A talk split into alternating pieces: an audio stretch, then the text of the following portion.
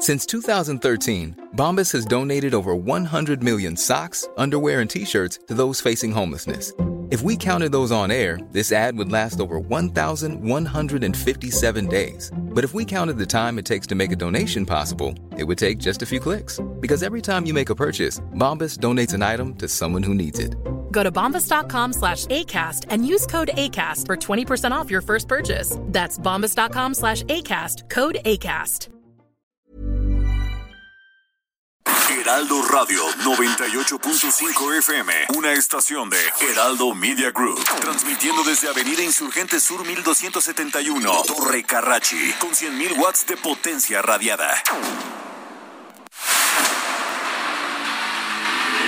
El dedo en la llaga. Había una vez un mundo en el que nadie creía. País de historias inexplicables. Una nación con personajes asombrosos. Santo Tomás tenía razón. Hay que ver para creer. El México increíble. Las verdades que duelen. La voz de los que callan. El dedo en la llaga. Infórmate, diviértete, enójate y vuelve a empezar. El Heraldo Radio presenta El Dedo en la Llaga con Adriana Delgado. Hoy es sábado,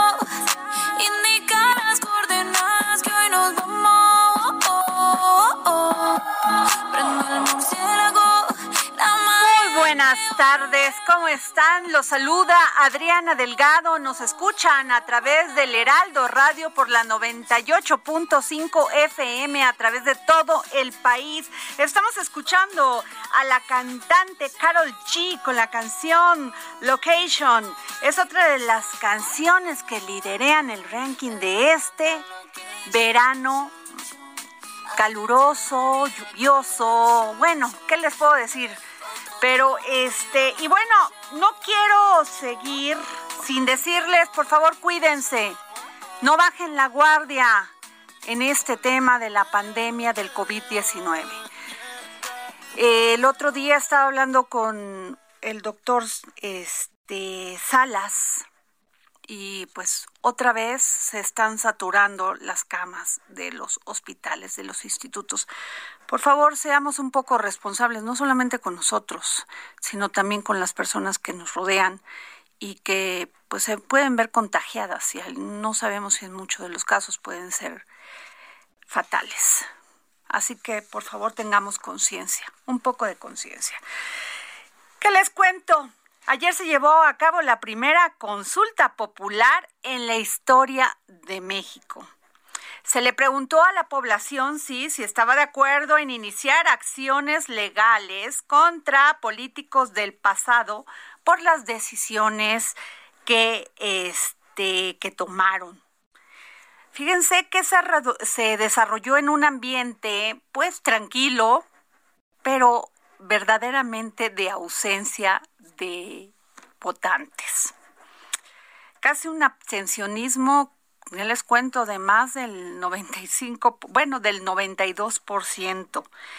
Eh, y hubo una participación que rondaba entre el 7.4 a el 7.8. En fin, bueno, hasta ayer que teníamos las estos números, este, pues se traducía en un en casi 7 u 8 millones que votaron, ¿no? Así este ejercicio democrático que para ser vinculante necesitaba un 40% de las personas inscritas en la lista nominal de electores. Y bueno, muchas personas acusaron que hubo mucho desconocimiento, que hubo falta de difusión, que no sabían si este y si había casillas especiales, lo cual sí tengo que decirle, el INE lo anunció en días anteriores, que no iba a haber casillas este, especiales, eso lo dejó muy claro. Eh, por eso me llama poderosamente la atención que el presidente Andrés Manuel López Obrador y su señora eh, Beatriz eh, Müller no supiera no supiera porque no supieran de esto, porque empezaron a tuitear que no tenían casillas especiales, que el INE tenía toda una desorganización, pero bueno, esto se había anunciado días antes. En conclusión, unos dicen que no sirvió para nada esta consulta popular, otros dicen que bueno, pues sí sirvió porque se inicia así un ejercicio de, de este de democracia directa y que y que con esto pues nos vamos a ir acostumbrando a este tipo de ejercicios democráticos.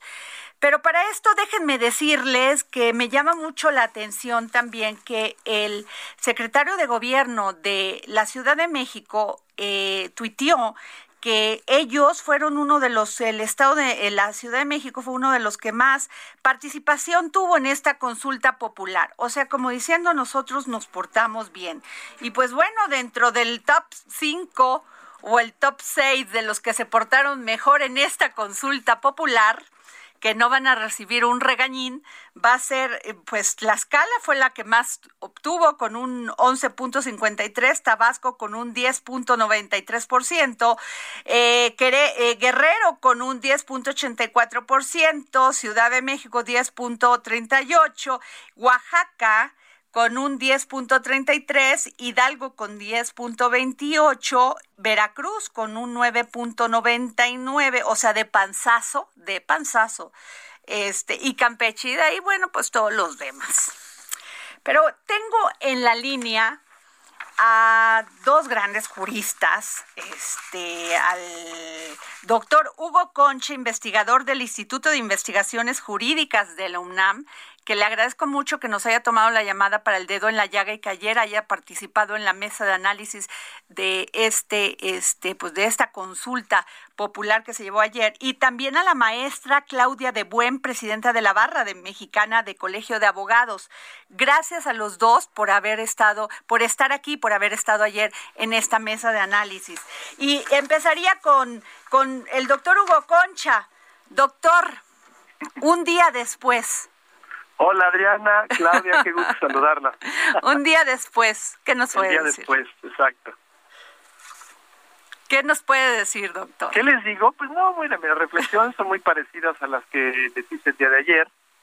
Yo sigo pensando que bien haber arrancado por primera vez en México un ejercicio, un ejercicio de este tipo, que aprendamos todos, que aprendan las instituciones, nos lo tenemos que tomar muy en serio y para y tomárnoslo en serio significa no estar politizando demasiado el tema, que sean temas verdaderamente útiles y atractivos para la ciudadanía, que las preguntas estén bien hechas, no como la que nos dejó la Corte, que a nadie se hizo y que se prestaba muchas interpretaciones.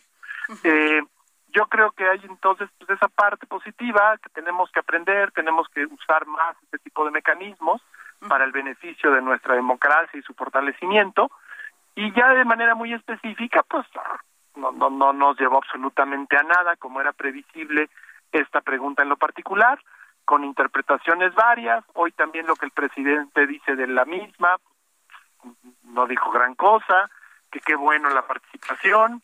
Este, al INE le quieren pegar cuando creo que de todas las instituciones involucradas fue la que mejor hizo lo que tenía que hacer, que era cumplir su papel legal, ¿no? Organizarla, organizó bien. Este, en fin, entonces yo creo que es pues un buen aprendizaje. Mm, vamos a tener que seguir eh, desarrollándolo, ¿no? Esa sería un poquito mi conclusión. Claudia de Buen, presidenta de la Barra Mexicana del Colegio de Abogados. Claudia, eh, todo esto empezó, el origen, el origen no fue bueno. Dicen que todo lo que inicia mal termina mal.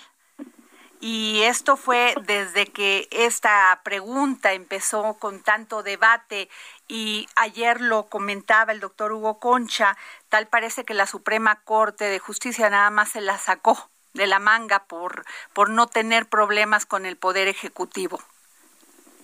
Y bueno, pues primero te saludo. Gracias, querida Claudia. Gracias, querido Hugo, ¿cómo estás? Otra, otra vez te saludo y al público le doy las, ahora sí que un gran saludo. Mira, sí, efectivamente no terminó bien porque claramente empezó este con muchas dudas y con muchas incertidumbre sobre qué es lo que se estaba persiguiendo realmente, porque los delitos de esta naturaleza no dependen del, del, público general, se persiguen en cuanto existe la mínima prueba de que existió algún este algún fraude, alguna eh, eh, alguna inconsistencia o algún uso indebido del poder. No necesita el fiscal, que es autónomo, por cierto, entonces a él tampoco se le vincula con esta esta eh, esta encuesta, esta consulta popular y no se le vincula. ¿Y qué quiero decir con que no se le vincula? Hubiera sido el resultado positivo o negativo, él no tiene por qué este cumplir con, con el resultado, es decir, él tiene la obligación de hacerlo con o sin consulta, de perseguir los delitos. Entonces, e, esta consulta a mí me da la impresión, y concuerdo totalmente con Hugo, en el sentido de que fue un gran ejercicio, un primer ejercicio, un ejercicio que nos da mucha mucho mucha información sobre lo, lo bueno y lo malo que puede generarse. Esta experiencia nos va a servir en el futuro. Es, es muy importante que la ciudadanía emita su opinión, pero lo que no se puede es hacer un ejercicio de esta naturaleza sobre un tema que no es objeto de consulta. Ese es el gran error. Y por otro lado, no podía haber casillas especiales porque está prohibido de acuerdo a la propia ley. Me extraña que la que hubieran tuiteado que no había casillas especiales cuando la ley dice específicamente que no van a haber casillas especiales en consultas populares. Entonces, bueno, esos son los temas, lo que yo te diría. El ejercicio de ayer puede ser un ejercicio muy importante cuando el tema que se tenga en la consulta sea un tema que sea objeto de consulta, no esto, ¿verdad? Y, y, y ayer lo comentamos, la pregunta es incomprensible para la mayoría de la gente. Eh, era una pregunta con varios subtemas, lo cual hace muy complicada. tiene que ser una pregunta directa, que la gente pueda contestar sí o no y no se haga bolas con esta respuesta. Entonces, bueno, ese es mi punto de vista. Claudia, sin embargo, bueno, el ministro Saldívar, presidente de la, Suprema Corte de Justicia, eh, decía que eh, ellos optaron por esto porque había una presunción este, eh, había una presunción de culpabilidad. ¿Tú qué nos dices?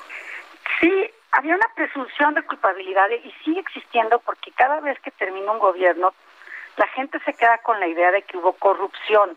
No es necesariamente el presidente, pero muy probablemente de la gente que estuvo a su alrededor y a veces del presidente. Esa es la idea. En tal caso decía la Corte que efectivamente para eh, eh, eh, cuidar los derechos humanos de los presidentes, expresidentes, no se podrían poner sus nombres, pero hicieron un megalimatías de pregunta que yo creo que nadie entendió, no iba dirigida a los presidentes y simplemente se tendría que haber dicho con directamente, ¿no? Este, Usted estaría de acuerdo y eso si fuera objeto de consulta, que insisto no lo es ¿Usted está de acuerdo en que se juzgara a los regímenes anteriores por las posibles este, eh, ilicitudes en su desempeño? Algo así, mucho más sencillo. Y, y, eh, más bien en un lenguaje mucho más cercano a la población, porque se usó un lenguaje que no que no es fácil de fácil comprensión. Pero bueno, okay. quedó la experiencia. Bueno, a ver, eh, el presidente Andrés Manuel López Obrador hoy en la mañanera dijo que no descarta la posibilidad de que haya juicios, ya que las autoridades tienen el derecho de actuar. Si esto dice hoy el presidente, ¿para qué gastar 500 millones de pesos que nos costó esta consulta popular, Hugo, con doctor Hugo Concha?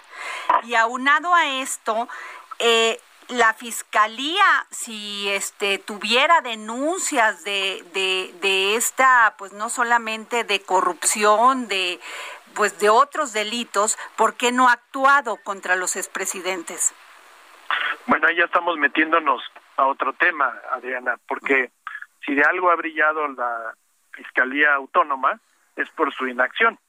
Yo creo que estamos en materia de procuración y persecución de delitos federales estamos peor que lo que estábamos con las famosas procuradurías que dependían de los presidentes. Esta sigue dependiendo del presidente, es amigo del presidente, es un funcionario que no ha dado resultados absolutamente nada, que está utilizando el puesto para venganzas privadas con su familia política, para hacerse investigador nivel 3, la historia de cosas que te, para hacer una nueva ley en lugar de cumplir con la que hay.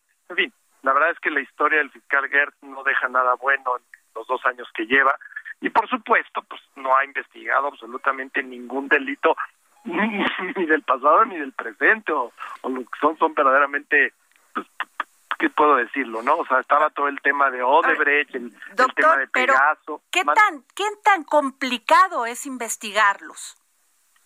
Pues sin duda son investigaciones difíciles, pero para eso pues tienen cuerpos de gente profesional que se supone que se ha capacitado para justamente llevar a cabo ese tipo de labor, ¿no?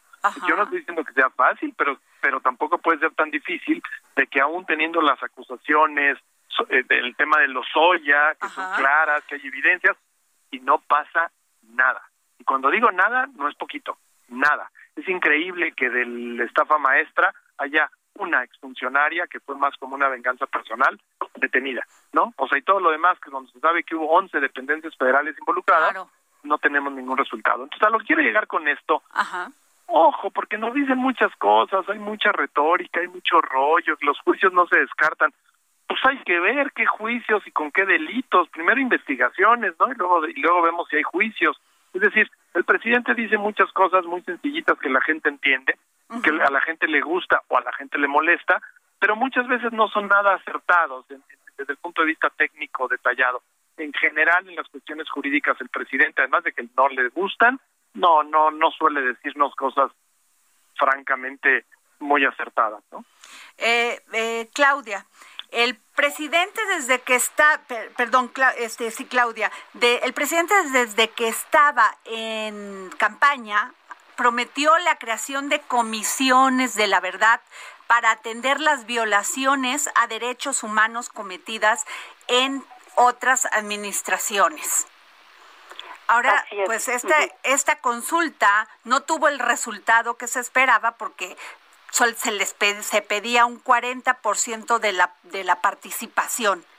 Ahora habla Morena y el presidente de que como no tuvieron el resultado que ellos y que se esperaba, pues hay que, hay que abrir comisiones de la verdad. ¿Tú, ¿Tú cómo se forma una comisión de la verdad? Porque me parece algo muy sencillo de decir, pero muy, muy complejo de realizar.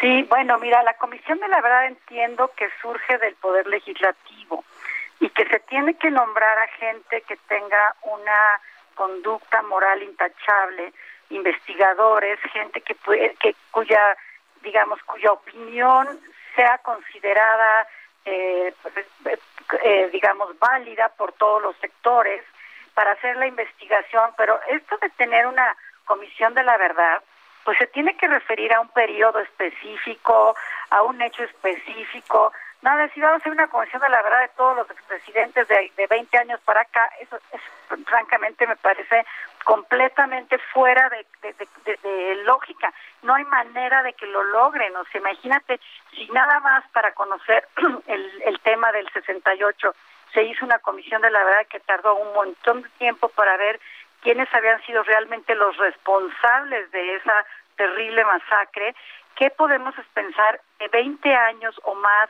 de este de una consulta que, que, ocupe tantos años tendría que ser de verdad eh, hacer como un periodo muy específico o un tipo de delito o un hecho muy específico para que esto funcione. Y mientras más amplio sea, menos eficacia pueda tener una comisión de la verdad. Está bien, es un tema histórico que se haga, pero que se determine por cuánto o por quién o por qué se está haciendo esta comisión. Doctor Hugo Concha, investigador del Instituto de Investigaciones Jurídicas de la UNAM, hubo más, o sea, hubo un, más, más o menos un 90% de abstencionismo. ¿Eso también es democrático? Sí, hay que tener em, claro de qué hablamos cuando hablamos de la abstención. En los sistemas donde el voto em, es es optativo, es voluntario, es decir, aunque nuestra constitución dice que es un derecho y también dice que es una obligación, en realidad los abogados decimos que son obligaciones imperfectas porque no acarrean sanciones. El que no acarrea una sanción significa básicamente que uno vota si quiere o no vota, como ya lo vimos ayer. Eh, ¿Eso es democrático? Sí, por supuesto, pues es una forma de la ciudadanía de, manifestar su desinterés por un proceso. Así como puede ser su desinterés por una elección cuando los candidatos ninguno te llena el ojo, ninguno te gusta, cuando crees que vives en un sistema donde los partidos políticos agandallan, cualquier similitud con la realidad es mera coincidencia, eh, y la gente puede decidir no ir a votar, lo mismo en una consulta cuya pregunta dices, ¿y esto qué va a llevar? O sea, ¿qué quiere decir estar de acuerdo a cumplir con el marco legal? ¿Quiere decir crear comisiones de la verdad? Pues no, la pregunta no decía eso, era una interpretación que le empezaron a hacer y que lo empezaron a promover organizaciones de derechos humanos. Pero también, si se quisieran crear estos mecanismos extraordinarios que conocemos como comisiones de la verdad, que se han dado en muchas partes del mundo, pues con que el presidente mostrara voluntad y sumar actores, como bien dice Claudia, sumar al Congreso para crear las bases jurídicas de esta creación, esta creación, bueno, eh, eh, no necesitamos consulta tampoco, pues lo haríamos y punto, ¿no? Pero eso pues no se ha dado. Entonces, eh, ¿es democrático? Regreso a tu pregunta. Sí, yo creo que es democrático, así como tampoco nos preguntan, no, fue voluntario para todos y queríamos que, que pasara esta pregunta y esta consulta, pues también es ahora sí nuestra parte es decir, pues no me interesa y no voy, ¿no? eh, no hubo un tope de gastos, o sea, finalmente los partidos políticos, unos estaban a favor, usaron sus recursos, hubo otros también, eh, doctor Hugo Concha y Claudia de Buen, que este, también usaron sus recursos para decir que no estaban de acuerdo con esta consulta. El, el consejero del INE, Ciro Murayama, dice que se va a investigar estos este gasto excesivo también por el por los partidos y por estos grupos que tampoco quisieron.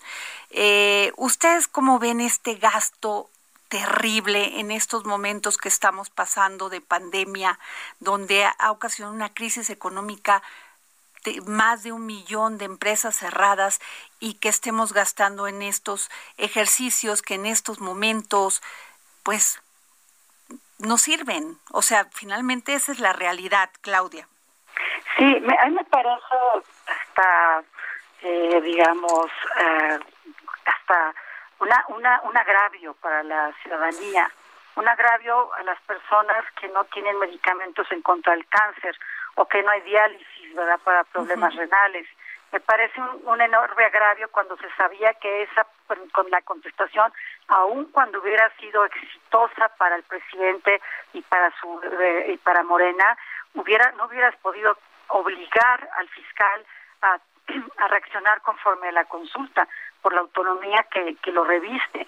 Entonces, me parece que fue un, un gasto innecesario de dinero que, que en estos momentos no nos podemos dar ese lujo porque aunque, digamos, no se pudiera, pudiera haber destinado un tema de esa naturaleza por cuestión de que esté etiquetado, lo que sea, no podríamos, eh, no, no, no se ve bien, vamos.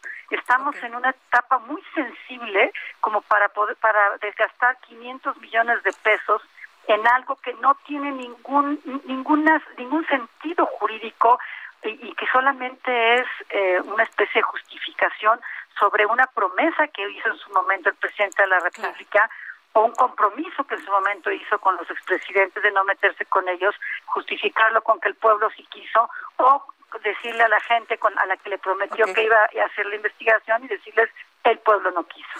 Doctor Hugo Concha, aparte de esto, el desgaste que hubo de la Suprema Corte de Justicia de la Nación, del Poder Judicial en este tema. Creo que sí, el, el, perdón. Sí, sí, dígame, por favor. El, ejercicio no fue el más virtuoso, ¿no? Nos costó mucho dinero.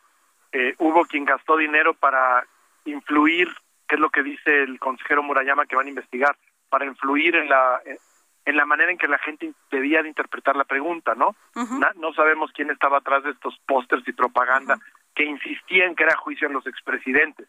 Y bueno, basta ver las redes, pues muchos funcionarios y miembros de Morena siguen diciendo que era para eso, ahora a otros ya les gustó lo de las comisiones de la verdad, y entonces hasta sarcásticamente dicen, ah, entonces está mal una pregunta para instalar comisiones de la verdad. O sea, la pregunta no decía eso. Entonces, sí, sí es un ejercicio que va a quedar muy en el aire. Yo quiero pensar que, bueno, pues sí, salió más caro de lo normal, la democracia es cara, ¿eh? La democracia en México ha sido cara siempre. Entonces, bueno, pues se va a unir esto a los gastos democráticos del país. Quiero pensar que porque luego van a venir buenos ejercicios de participación, pero efectivamente yo creo que sí hay que delinear muy bien eh, pues que estamos en este en este gobierno que tiene como objetivo y como razón de ser una transformación que quiere hacer muy profunda de las estructuras nos tenemos que ir, doctor. Claudia ah. de Buen y doctor Hugo Concha nos está cortando la guillotina, pero yo les agradezco muchísimo su participación y, su apoyo para contestarnos el teléfono. Gracias, muy amable, Claudia. Muchas gracias. Hasta luego. Nos vamos a un corte.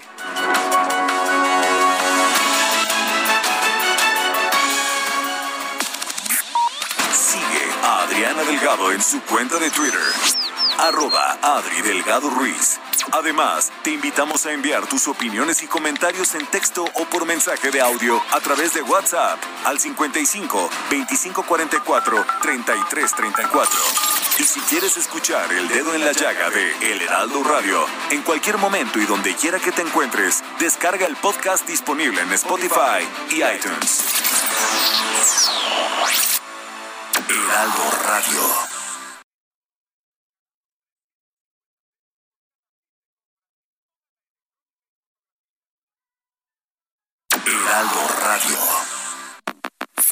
Sigue a Adriana Delgado en su cuenta de Twitter en arroba Adri Delgado Ruiz. Y envíanos tus comentarios vía WhatsApp al 55 25 44 33 34 o 55 25 02 21 04.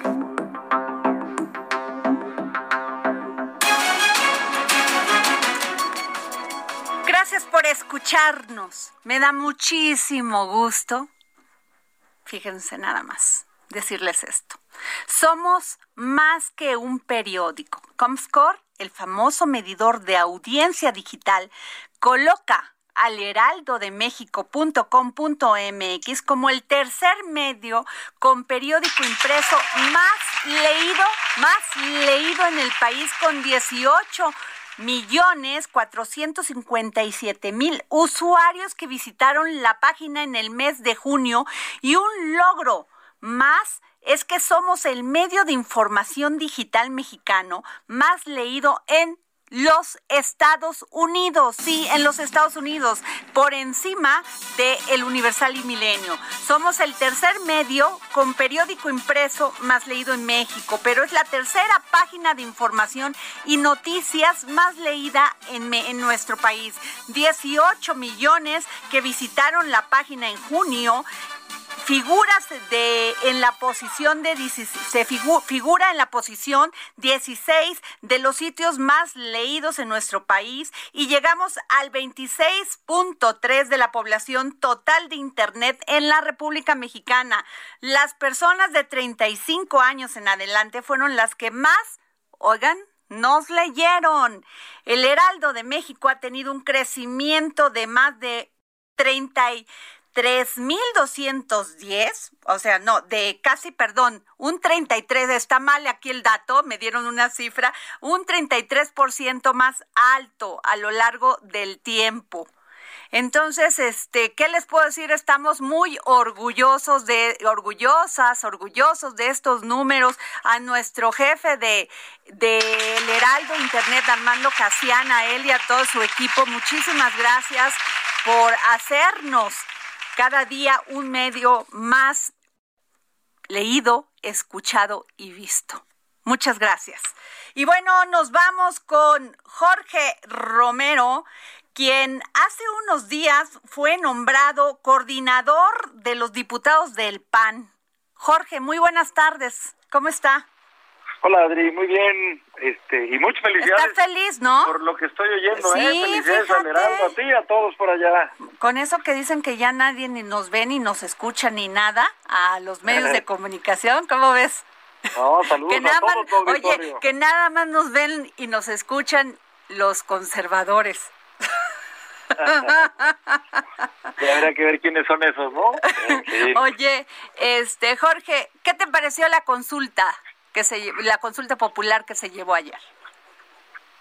Pues mira, Adri, obviamente como una consulta a la gente en sí pues eso siempre va a ser algo bueno, porque obviamente el que seamos un país en donde más se pues pregunte formalmente a la gente cómo debe de conducirse este país ante la lamentabilísima realidad, pero realidad al fin, de que la gente no conecta con la clase política, ninguna, ¿eh?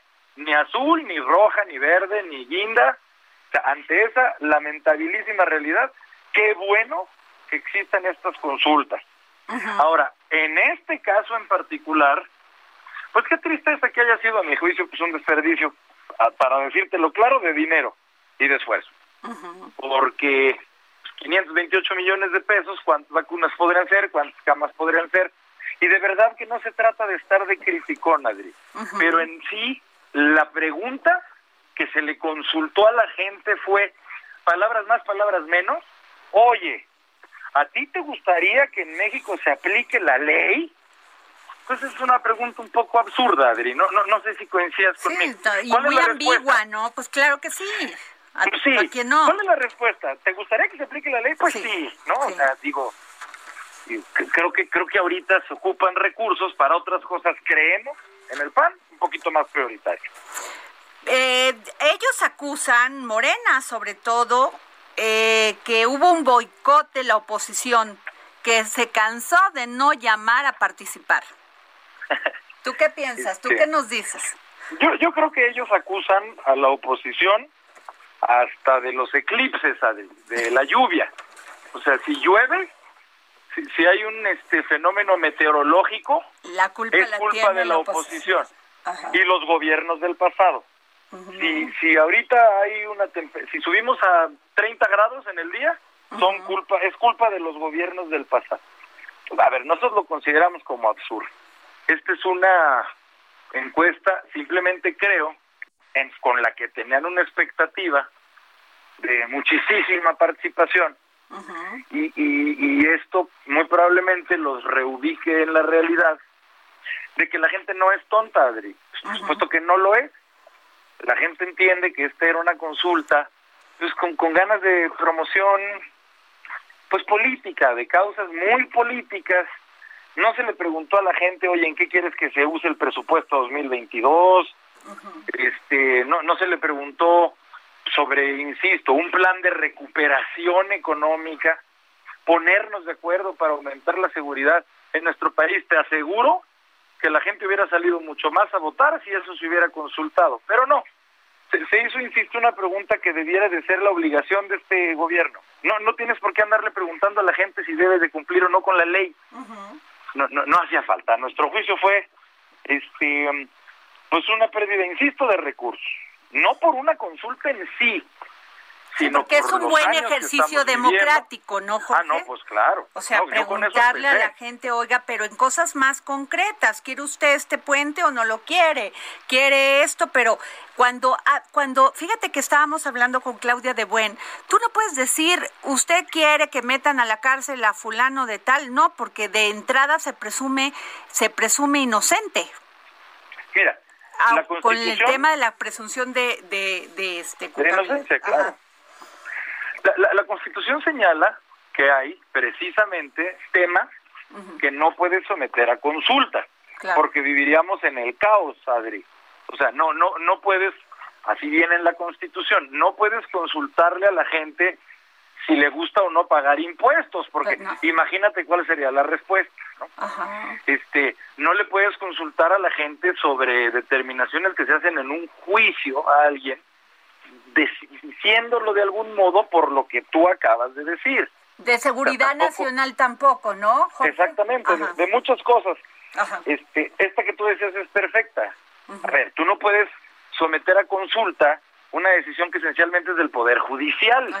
Pues, si, no imagínate, este, a ver, lo, que yo te quiero decir, insisto, es la consulta en sí es algo que tenemos que aplaudir, porque es fomentar la participación ciudadana.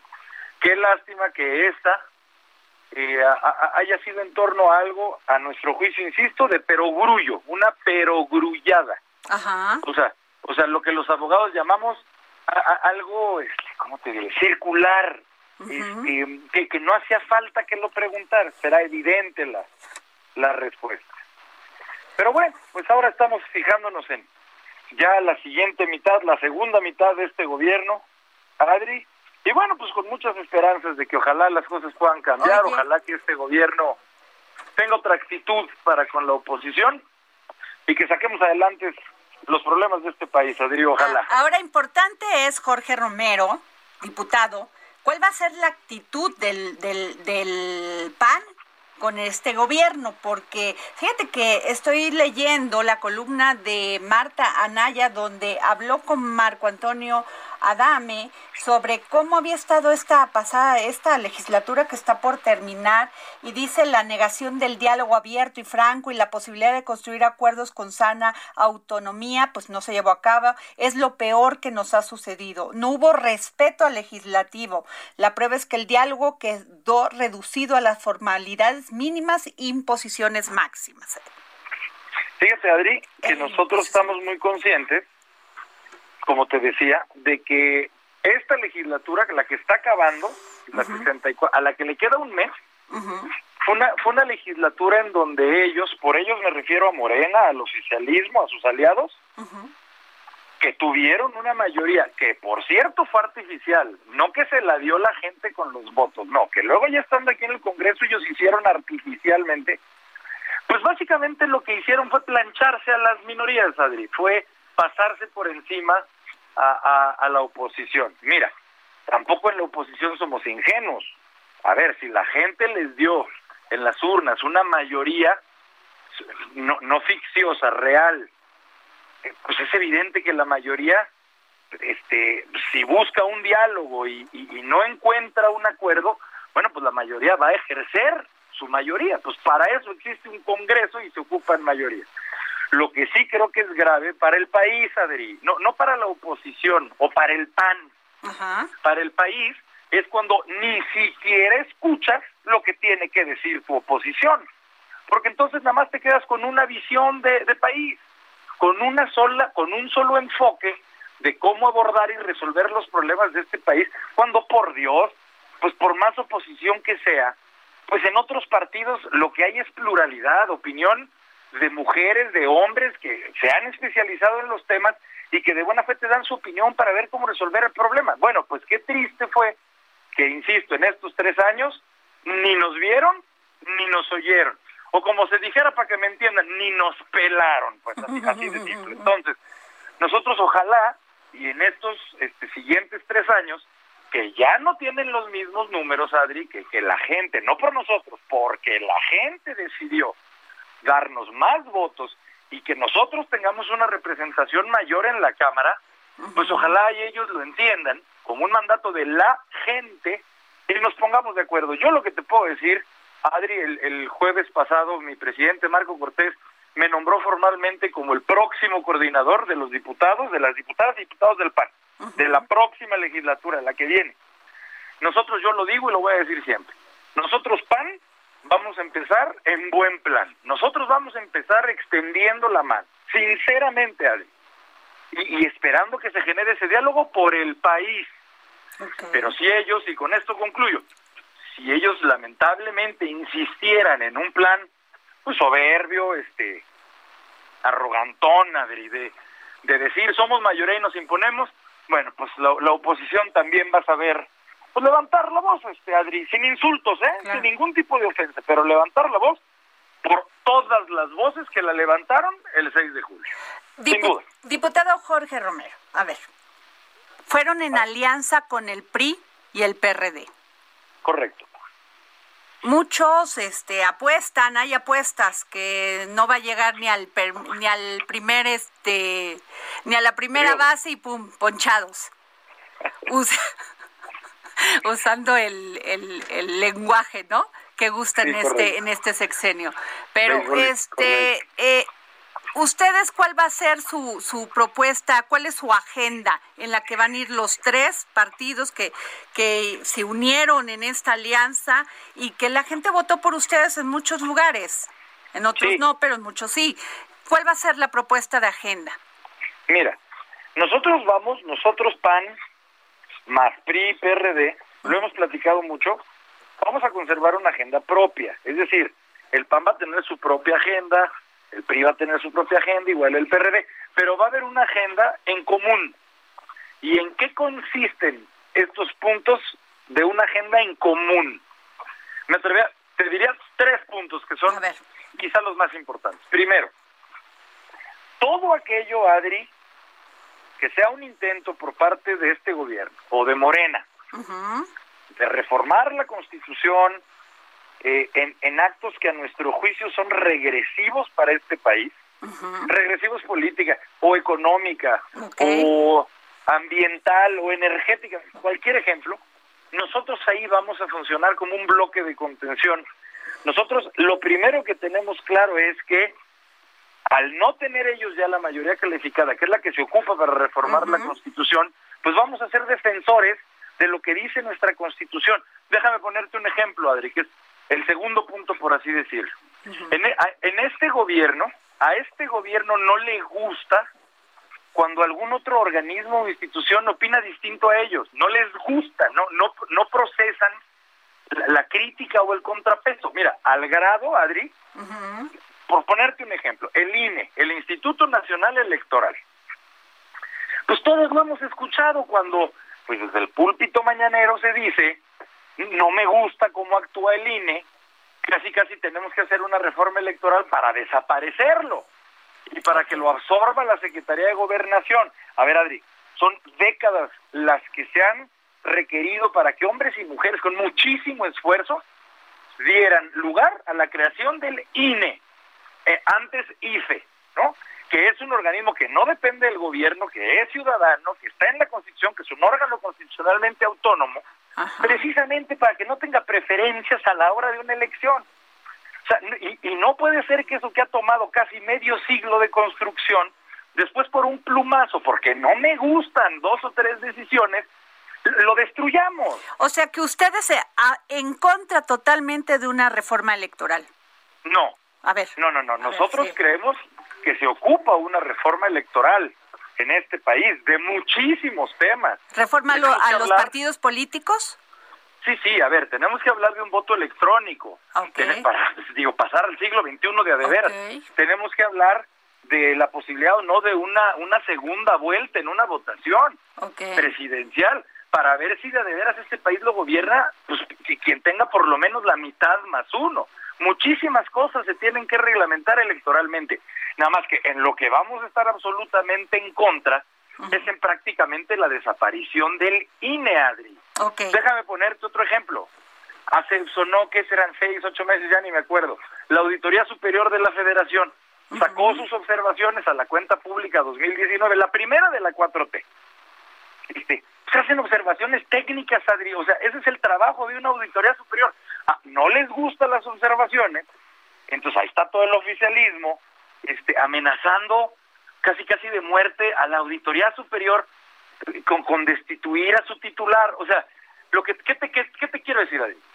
No puede ser que un gobierno, porque no le guste el trabajo de algún otro órgano o institución, tu reacción sea pedir su extinción. No, no sé si me explico. Sí, me queda, nos queda claro, o sea, derrumbar todo y tirar todo porque no te gusta. Porque no me gusta, pues claro.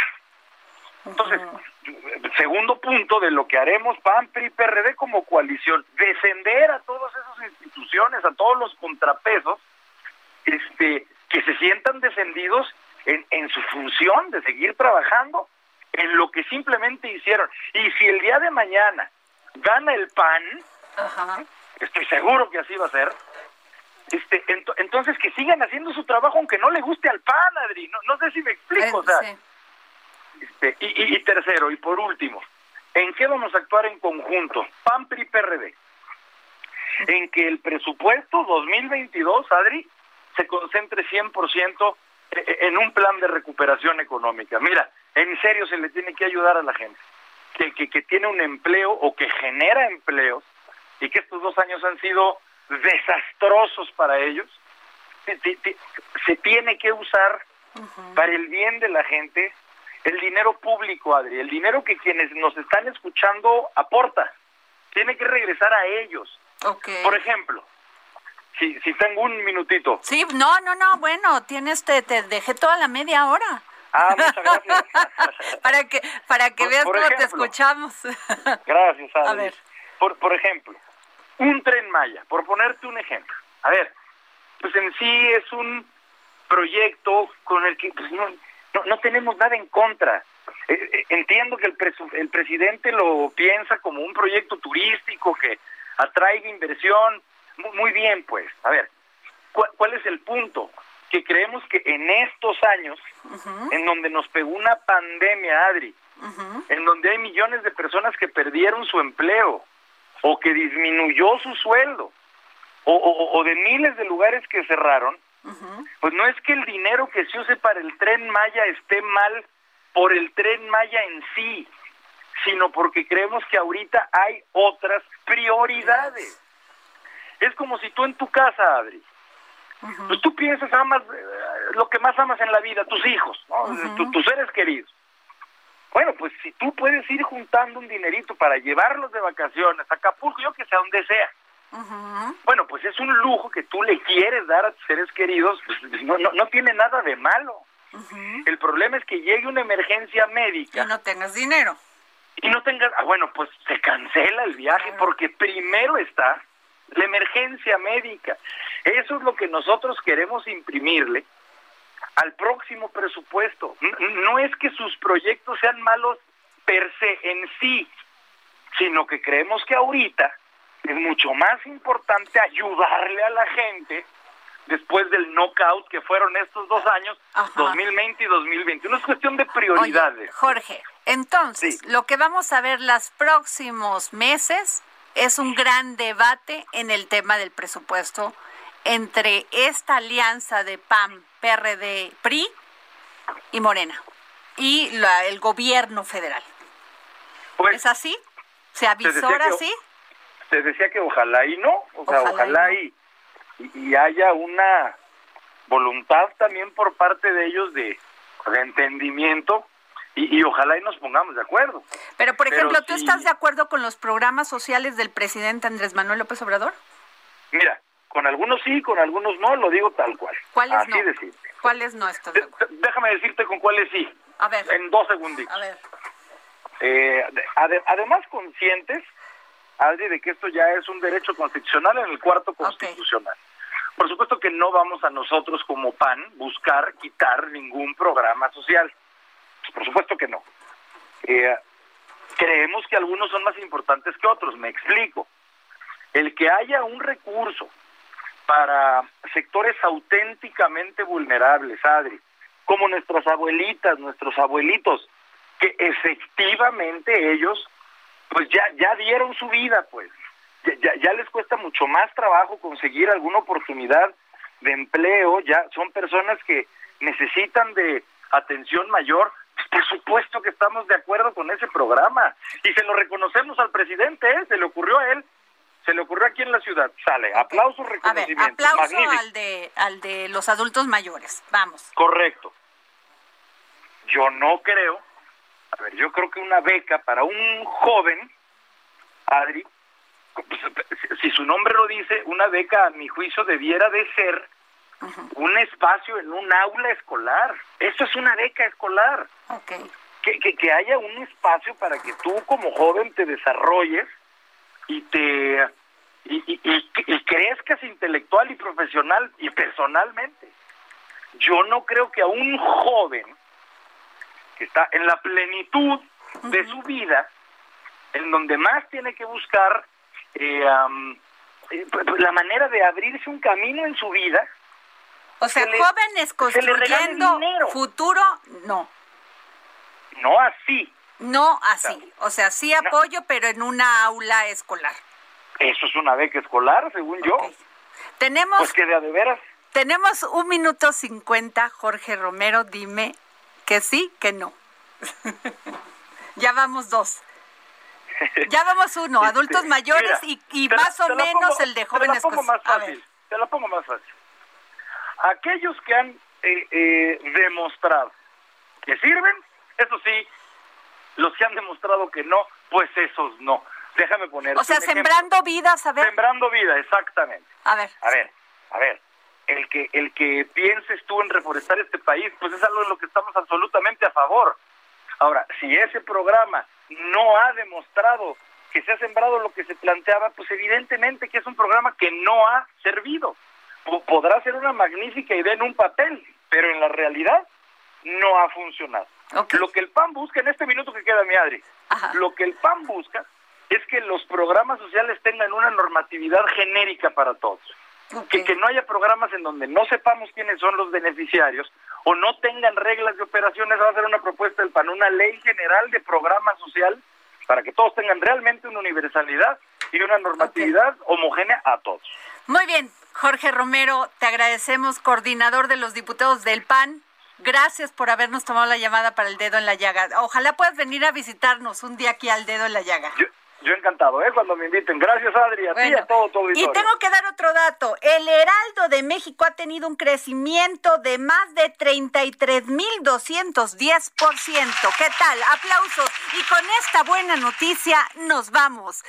Nos vemos mañana aquí para seguir poniendo el dedo en la llaga. Yo soy Adriana Delgado y les mando un gran saludo.